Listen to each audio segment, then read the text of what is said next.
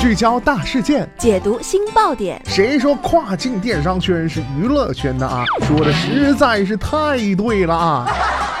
每天跨境电商圈都会有一些新鲜事儿在发生，带大家一起看大山，聊平台，那些重磅的、争议的、有料的跨境风云，都是你居家旅行的必备良品。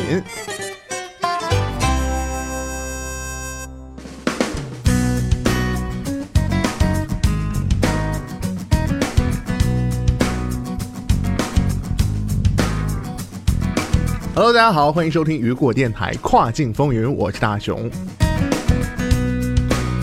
十月三十一号啊，加拿大邮政向其客户发布了警告：加拿大邮务工人联盟的轮流罢工行动导致了包裹积压和配送延误。双方啊一直在与政府任命的一名特别调解员共同商讨，以协助他们通过谈判来达成集体协议。与此同时啊，CUPW 呼吁其在加拿大邮政的两个主要谈判单位要求实行全国性的加班禁令。该联盟表示啊，无论邮政工人在加拿大邮政从事什么样的工作，他们的每天的工作时间不能超过八小时，每周的工作时间也不能超过四十个小时。那么今天的跨境风云，马上带大家一起来了解一下。您正在收听的是雨果电台，欢迎继续收听。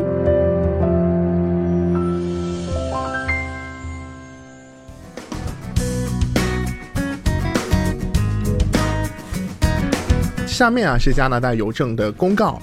客户们请注意，由于 CUPW 不断升级的罢工活动将继续影响到我们的业务运营，所以预计将会出现交货延误的情况。自十月二十二号以来啊，CUPW 的轮流罢工已经导致了加拿大邮政在全国五十二个城镇的业务瘫痪，而该联盟迅速加强了罢工活动，每天新增更多的罢工社区，并关闭了主要的处理中心，长达四十八小时。